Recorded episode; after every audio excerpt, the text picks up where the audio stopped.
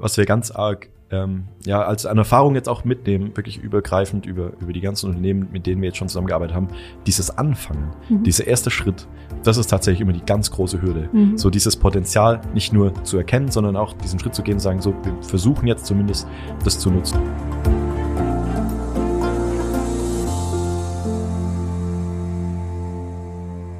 Herzlich willkommen zu einer neuen Folge Industrie 4.0, der Expertentalk für den Mittelstand.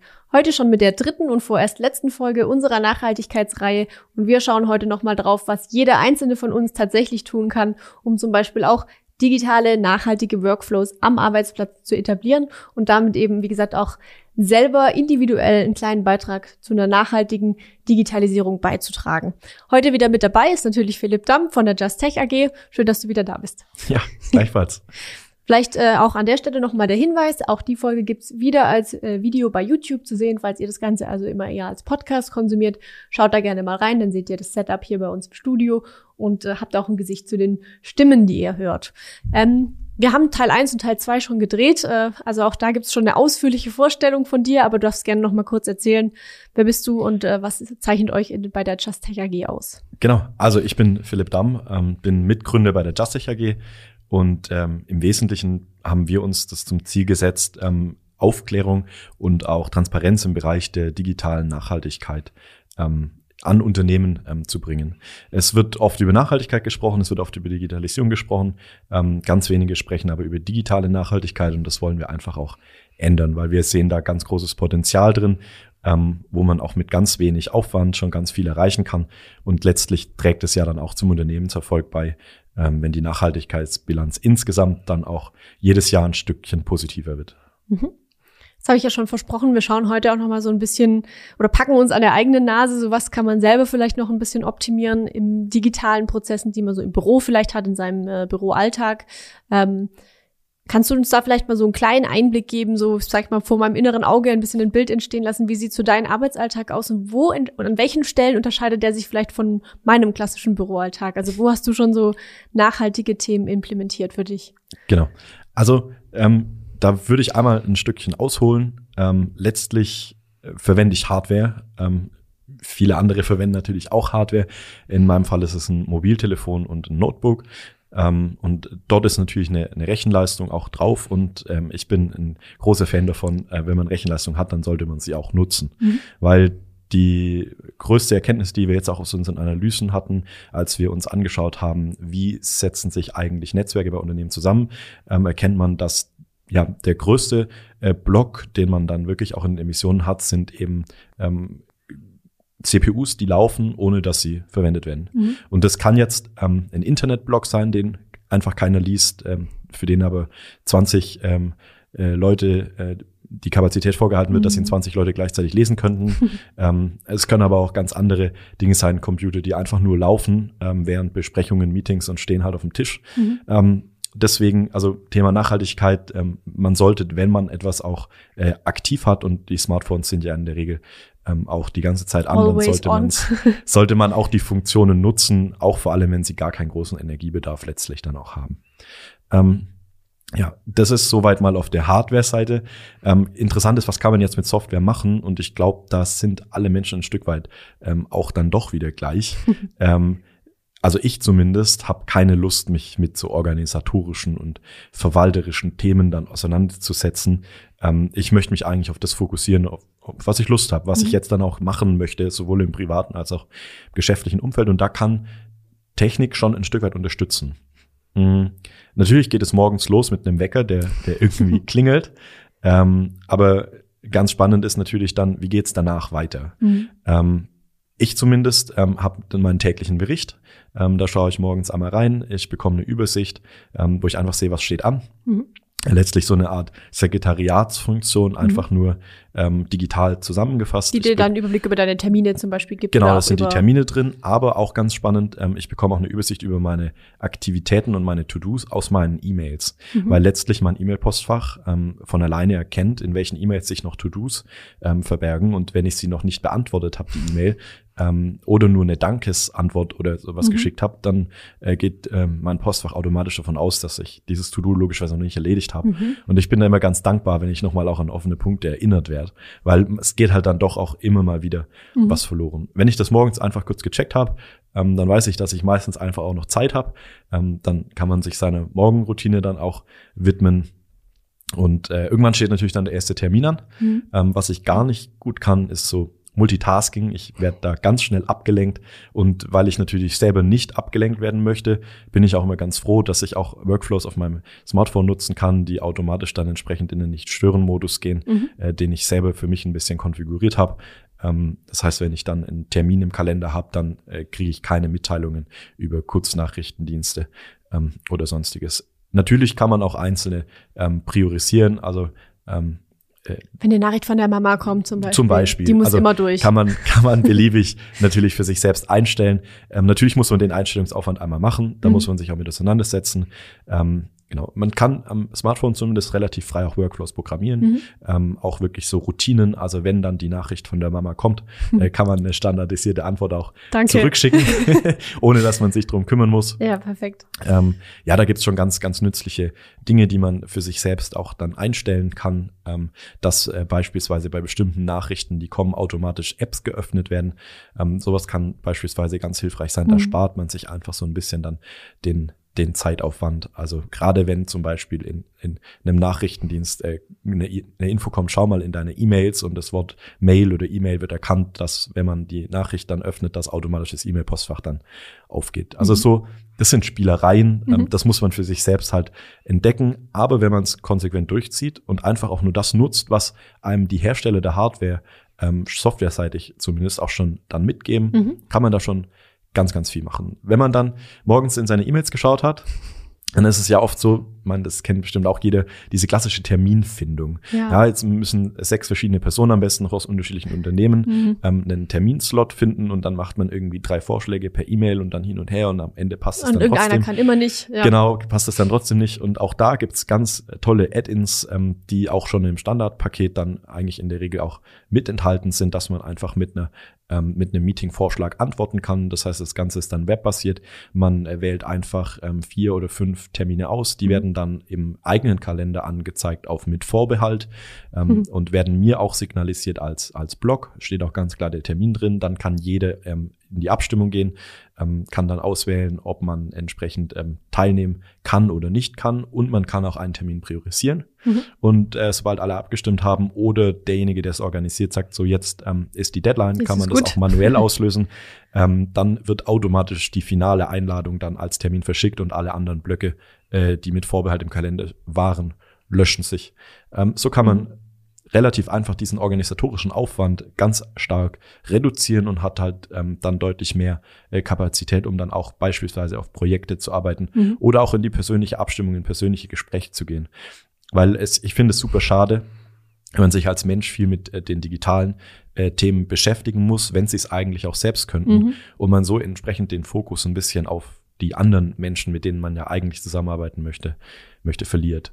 Und das kann jetzt auch schon ein bisschen weitergehen. Also ganz ähm, fancy, finde ich, wird's, wenn man dann automatisiert PowerPoint-Folien erstellen lässt, wenn man einfach nur die Inhalte eingibt und die Folien bauen sich selbst, basierend auf dem, wie man halt bisher PowerPoints ähm, erstellt hat, Mhm. weil entsprechend die Ablage, wo man sie liegen hat, ähm, die KI schaut sich die Folien an, lernt, wie man selbst die gestaltet und gestaltet es einfach nach. Man hat ganz wenig Aufwand, Mhm. wenn man die Themen dann entsprechend zusammengeschrieben hat. Ähm, man passt die Präsentation vielleicht noch ein bisschen an, optimiert die, aber man hat halt nicht diese, diese Zeit, die man da dann auch wirklich rein investieren muss und man muss sich auch immer überlegen, was ist denn der Nutzen? Also wie viel bleibt denn letztlich aus so einer Mhm. Präsentation hängen? Ja, da steckt man stimmt. vier Stunden Vorbereitung rein und am Ende, ja, wenn man danach fragt, dann kann man sich vielleicht ein oder zwei Folien ähm, merken und äh, vielleicht das meiste kommt eh über die über die Story, die man erzählt und die muss stimmen und ich konzentriere mich da lieber dann auf die für mich wichtigen Themen und lasse dieses ganze organisatorische einfach ein Stück außen vor. Mhm. Und so kriegt der Tag plötzlich gefühlt auch mehr Stunden Mhm. ähm, und so kann man dann auch ähm, einfach für sich selbst eine Effizienz schaffen.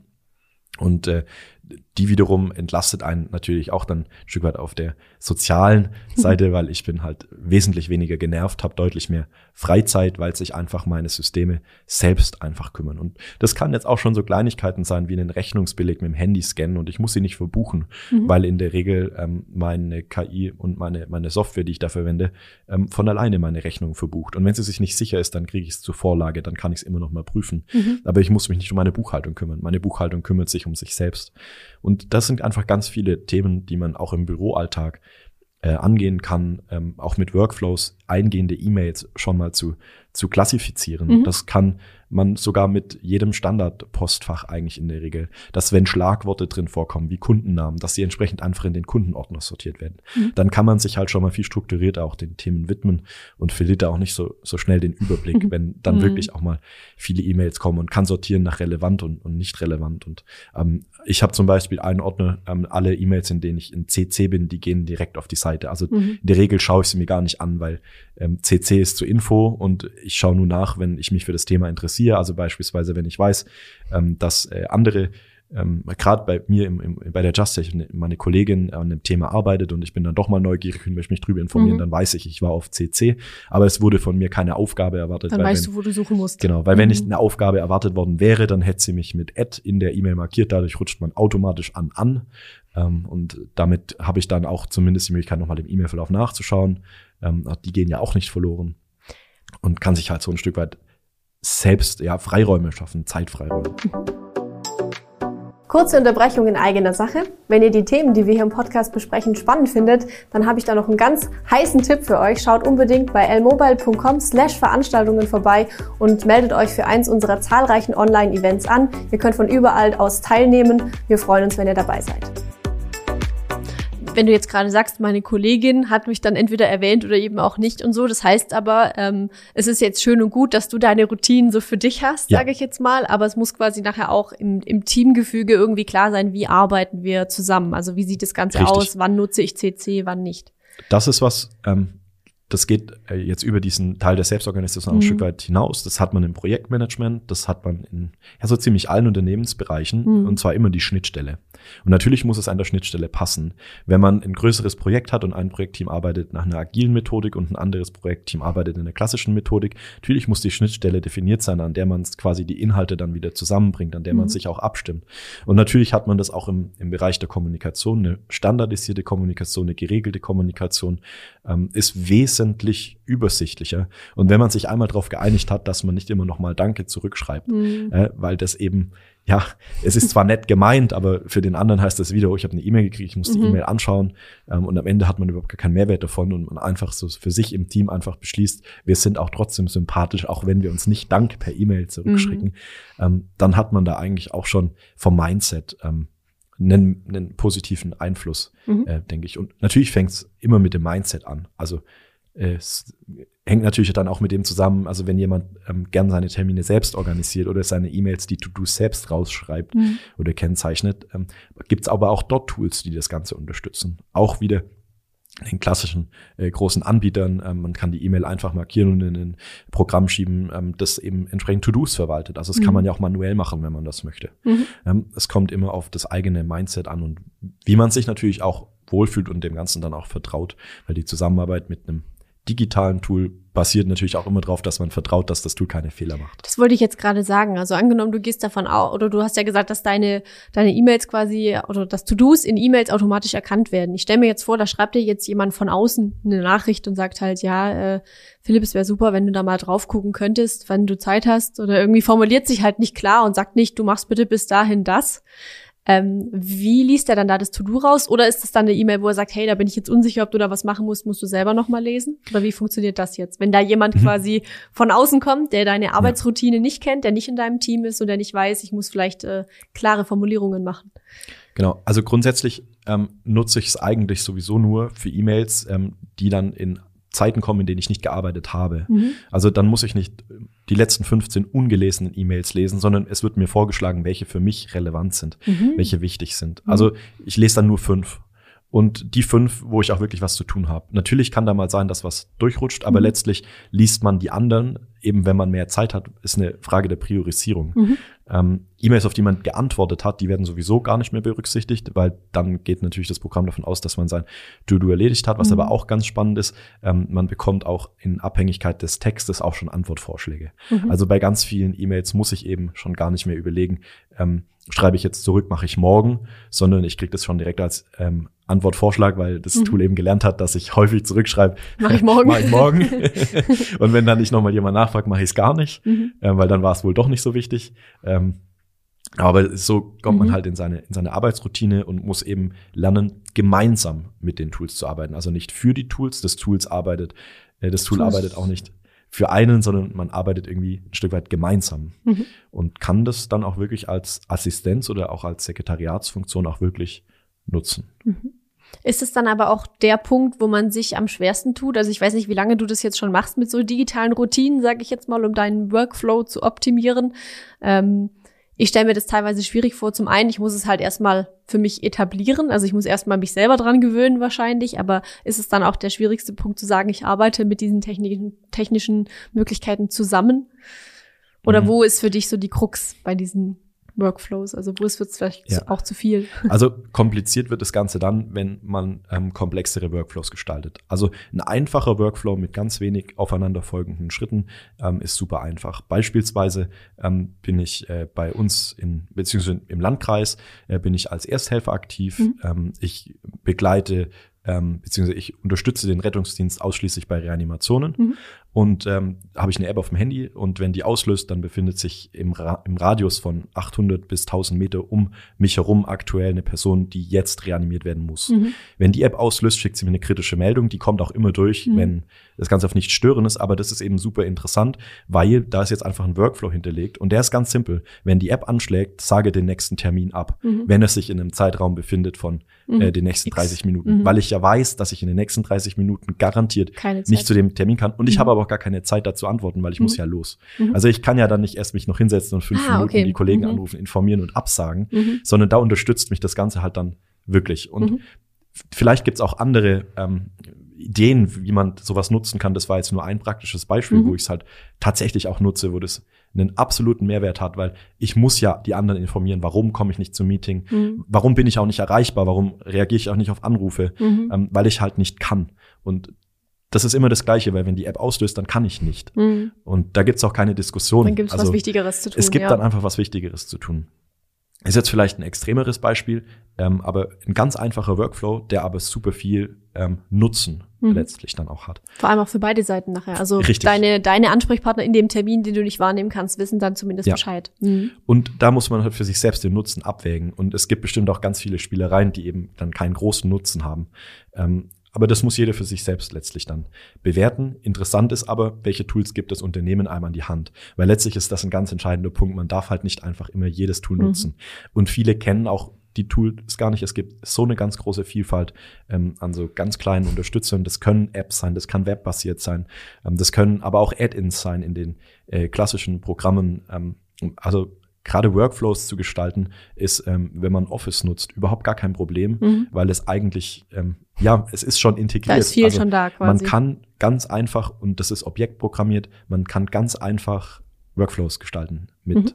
ähm, mit Office. Und das geht auch darüber hinaus. Also man kann auch Unternehmensworkflows gestalten, Urlaubsanträge.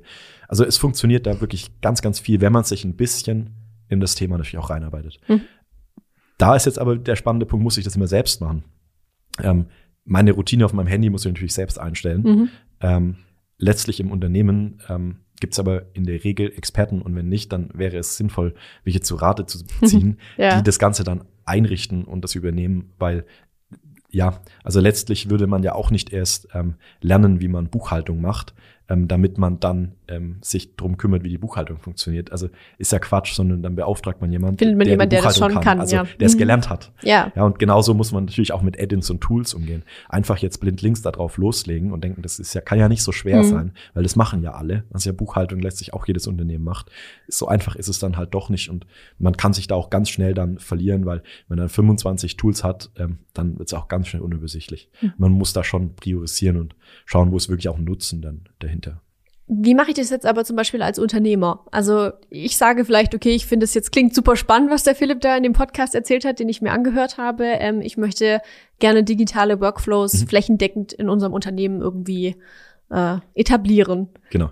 Ähm, wo fange ich an und wo höre ich auf und wen ja. frage ich? Also wie immer, was wir ganz arg ähm, ja als eine Erfahrung jetzt auch mitnehmen, wirklich übergreifend über über die ganzen Unternehmen, mit denen wir jetzt schon zusammengearbeitet haben, dieses Anfangen, mhm. dieser erste Schritt, das ist tatsächlich immer die ganz große Hürde. Mhm. So dieses Potenzial nicht nur zu erkennen, sondern auch diesen Schritt zu gehen und sagen, so, wir versuchen jetzt zumindest das zu nutzen, weil oft wird das Ganze dann wirklich auch abgetan, als es bringt sowieso keinen Mehrwert und mhm. ist halt irgendwie eine Spielerei. Weil es am Anfang vielleicht auch ein bisschen länger dauert, bis man sich ja. eingewöhnt hat. Mhm. Was ist denn aber letztlich das Ergebnis? Man hat eine fest ähm, eine feste Mitarbeiterzahl, ähm, beispielsweise zehn, und die können eine bestimmte Menge an Inhalten abarbeiten, eine bestimmte Menge an Projekten abarbeiten, ähm, haben aber immer noch einen Verwaltungsaufwand. Das heißt, wenn man jetzt auf Projektebene denkt, dann kann vielleicht 75 Prozent der tatsächlichen Ressourcen auf Projekte verrechnet werden. Alles andere ist Administration, mhm. was man ja so ein Stück weit eigentlich selbst ähm, tragen muss. Wenn man jetzt schafft, diesen Anteil zu reduzieren, dann hat man zwei Vorteile. Einmal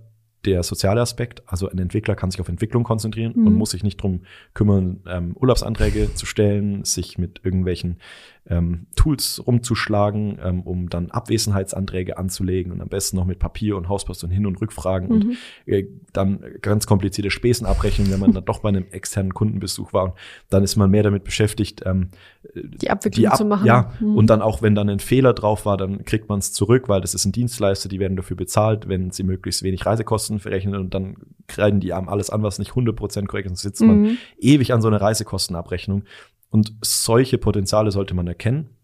Und wenn man das schafft, diese administrativen Tätigkeiten ähm, zu reduzieren, dann habe ich bei gleicher Anzahl mehr Pot oder mehr ähm, Kapazität und mehr Ressourcen, die ich auch auf meine Themen, die direkt wertschöpfend sind, ähm, setzen kann. Und das ist ja letztlich was, wofür wir ja auch alle dann auch ins Geschäft gehen, um der Tätigkeit nachzukommen, für die wir eigentlich auch mhm. eingestellt wurden und nicht um morgens uns 15 Minuten durch unser E-Mail-Postfach ähm, zu quälen, weil wir in 35 E-Mails auf CC waren, weil es halt keine Unternehmens äh, äh, Vorgabe gibt, was heißt keine Unternehmensvorgabe, nicht das Mindset gibt, mhm. ähm, dass man eben nicht alle immer im vollen Verteiler auf CC setzt, wenn es mhm. für die gar nicht relevant ist.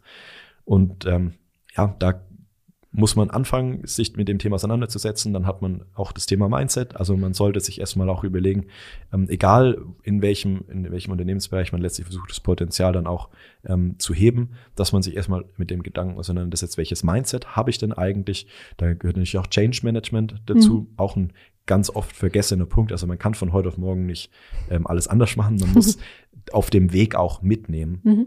Weil gerade wenn man immer nur ähm, mit Zielen kommt und aber gar nicht aufzeigt, ähm, äh, wie kam man denn eigentlich auf die Idee, dieses Ziel zu setzen, also mhm. diesen Weg ähm, nicht beschreibt und auch nicht transparent macht, dann und den Sinn werden dahinter, viele abgehängt. Ja. Mhm. Genau, also wozu machen wir das eigentlich? Oft wird immer nur beantwortet, warum. Mhm. Ja, also dieses Kausale. Ja, warum ähm, müssen wir Stunden buchen, damit man es auf die Projekte verrechnen mhm. kann. Aber die Frage ist doch eigentlich, wozu machen wir das und nicht, nicht warum. Äh, wozu machen wir das? Ja, letztlich, weil unser Kunde erwartet, dass wir eine Transparenz drüber haben, welche Entwicklungsleistung, mit mhm. welchem Inhalt wurde auf das Projekt verrechnet. Und wenn das uns jetzt gar keinen Spaß macht, ähm, aber die Frage nach dem Warum beantwortet es halt letztlich eigentlich auch nicht. Mhm. Ähm, wir machen es halt, weil wir es machen müssen. Ähm, aber das Wozu ist das, was uns vielleicht dann den Überblick Die gibt. spannendere Frage sozusagen. Und genau das ist die Frage, die man sich auch stellen muss. Nicht warum, nutze ich beispielsweise dann ein Tool, das mich effizienter macht, sondern wozu? Weil ich eben mehr Zeit dann habe, ähm, die ich anders Für wertschöpfende kann. Tätigkeiten, ja. wie man so schön sagt. Genau. Und die Frage, wozu machen wir das eigentlich, das ist was, was oft eben nicht gestellt wird. Wir machen Digitalisierung, weil wir jetzt was mit Digitalisierung machen wollen. Mhm. Aber das ist dann halt nicht nachhaltig. Ähm, das hat auch kein, keine Effizienz, kein, keinen Zweck. Ähm, man macht's halt einfach. Und das ist was, wo wir dann ähm, eher abraten. Also mhm. da sagen wir dann auch, ähm, man sollte sich erstmal überlegen, wozu möchte ich eigentlich jetzt bestimmte Maßnahmen machen. Und da davor gelagert ist natürlich ähm, ja die die Erkennung des eigentlichen Problems, das kann prozessseitig sein, mhm. das kann aber auch was sein, wo es außerhalb der Prozesse liegt. Und da ist viel Analyse auch vor allem im eigenen Unternehmen notwendig. Und damit sollte man anfangen in, in jedem Projekt, in dem man sich damit auseinandersetzt, dass man erstmal versucht, ähm, mit den eigenen ähm, Mitarbeiterinnen und Mitarbeitern sich hinzusetzen und zu schauen, wo erkennt ihr denn eigentlich Potenziale? Was nervt euch in eurer Tätigkeit? Mhm. Wo, wo denkt ihr, kann man ganz leicht ähm, sich verbessern? Und ähm, ja, das ist so ein Stück weit das, wie man, wie man anfangen sollte. Mhm. Also die Leute auch einfach mit einzubeziehen, die es nachher betreffen wird, quasi. Immer. Das ist immer, immer ein guter Weg, haben wir auch wer, schon festgestellt, ja. Wer sollte denn besser wissen, wie man ähm, bei einer äh, zersparenden Maschine Material ähm, sparen kann im, im Zersparen, als der, der jeden Tag zu viel wegfräsen muss, weil er sich darüber ärgert, dass die Konstruktion schlecht ist. Mhm. Ja, wieso sollte man den denn nicht dann um Rat fragen, ähm, wie man es vielleicht besser machen kann, mhm. der da täglich mitarbeitet? Mhm. Ja, der weiß es, der hat die beste Erfahrung. Also einfach das Know-how so nutzen, was anfangen. schon da ist, sozusagen. Genau. Mhm. Und dann kann man es erweitern. Also mhm. dann sollte man vielleicht auch andere zu Rat fragen. Mal auch, vielleicht auch bei Kunden. Wenn man sowieso bei Kunden ist, auch mal schauen, wie machen die das denn eigentlich? Man, das ist, man ist ja sowieso im Kontakt, also kann mhm. man ja auch für sich selbst was mitnehmen. Und äh, dieser Erfahrungsaustausch, der ist auch ganz arg wichtig. Und irgendwann kommt man dann an den Punkt, wo man dann wirklich Maßnahmen ableitet. Aber dazu muss man einmal durch diesen ganzen Prozess eben durchgegangen sein. Ähm, einfach nur Maßnahmen zu treffen, ohne einen Zweck, ohne ein Ziel, ohne Strategie, das ist einfach planlos und das geht meistens schief. Kann natürlich. Ob es dann nachhaltiger haben. wird dadurch. auch, genau. Ja, und so sollte man sich dem Thema widmen, einfach auch ein bisschen ähm, methodisch und bei sich selbst anfangen, nach innen schauen und dann nach außen schauen, ähm, Experten dazu holen und das muss ein Reifeprozess sein. Und wenn man sich dann sicher ist, dass jetzt dieses eine Tool, das jetzt ähm, die Logistikprozesse ähm, einfacher macht, weil der Fahrer muss die Dokumente nicht abgeben, sondern er kann einfach ausladen. Mhm. Und dadurch kann das Personal, das man sowieso schon im Lager hat, auch ausgelastet werden, weil sie halt nicht 70 Prozent rumstehen und auf LKWs warten müssen, mhm. weil die an der Pforte mit ihren Papieren kämpfen müssen. Mhm. Ja, dann kann man halt ähm, so Effizienzen schaffen, die vielleicht auf den ersten Blick gar nicht äh, für jeden ersichtlich waren. Tendenziell klingt es aber ja trotzdem ein Stück weit auch aufwendig, sage ich jetzt mal. Also man muss ja dann, wie du sagst, trotzdem eben ja. sich Gedanken machen, man muss sich damit befassen und so weiter.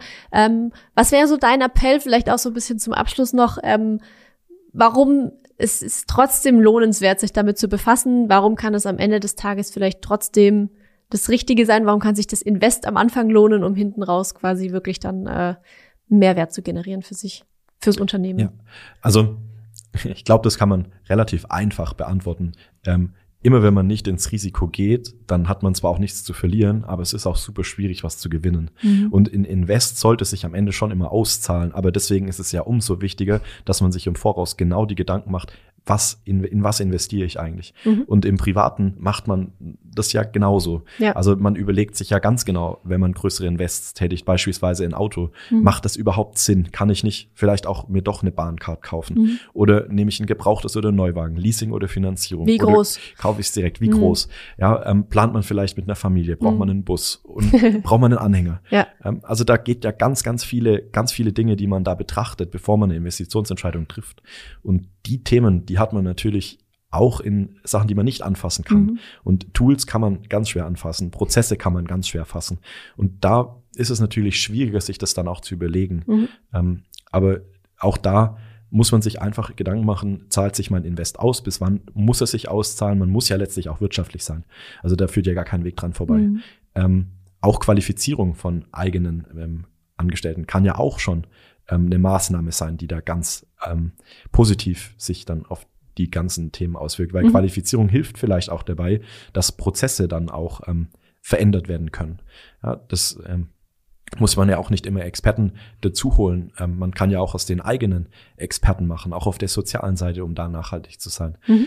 Ähm, und äh, da gibt's viele Investitionsmöglichkeiten. Man muss abwägen, was macht für, das, für die jetzige Lage Sinn. Man soll sich die Investition auszahlen ähm, und sich dann am besten, wenn man sich unsicher ist, Hilfe holen mhm. und sich beraten lassen. Genauso wie man das auch in einem Autohaus machen würde. Mhm. Da fragt man dann auch den Verkäufer oder man recherchiert mal im Internet. Und die Zeit muss man sich einfach nehmen. Und wenn man das nicht macht, dann investiert man eben planlos. Oder mal Probe fahren. Ja, oder so. Aber auch das, Probe fahren. Man kann ja mal zu einem Unternehmen gehen, das mit dem, mit dem Tool schon arbeitet. Genau. Und kann da mal sich das auch in rein- Erfahrungsbericht und Mhm. mal auch selber vielleicht ausprobieren. Das kann man ja machen. Und die meisten Unternehmen, die was anbieten, haben ja auch Referenzkunden, Mhm. wo sie dann aufzeigen, hier kann man mal gucken. Das muss man einfach nutzen. Mhm. Also auch dein Appell, sag ich mal, ähm, den Austausch zu suchen. Das war so Ja. was, was ich finde ich jetzt auch durch die ganze Reihe so ein bisschen durchgezogen hat. Also auch nicht immer das Gefühl haben, ich muss bei Null anfangen, ich muss das Rad neu erfinden, hattest Genau. du, glaube ich, mal gesagt. Ähm, sondern dieses Gefühl von, ich kann mich, kann mich informieren. Es gibt Leute, die es vielleicht schon gemacht haben und äh, ja, von deren Erfahrungen profitieren sozusagen. Richtig, genau. Wir miteinander und nicht als Konkurrenten. Sehr schön. Das würde ich gerne genauso stehen lassen. Deswegen äh, an der Stelle wieder an euch der Hinweis, wenn ihr noch Fragen habt, ähm, dann gerne stellen in den Kommentaren oder schreibt uns an unsere E-Mail-Adresse, die findet ihr in den Show Notes oder in der Beschreibung auf YouTube. Wenn es euch gefallen hat, die Folge, dann lasst uns gerne einen Daumen nach oben oder eine Bewertung da. Und vielen Dank nochmal an dich, Philipp. Es war eine sehr spannende Reihe, äh, diese, diese drei Themen zu beleuchten. Also einmal nachhaltig digitalisieren ganz allgemein, nachhaltige KI und jetzt heute noch das Thema nachhaltige Workflows, die man auch für sich selbst etablieren kann. Ähm, wenn ihr gerne noch mehr Folgen zum Thema Nachhaltigkeit und Digitalisierung hören würdet, dann lasst uns das bitte auch wissen.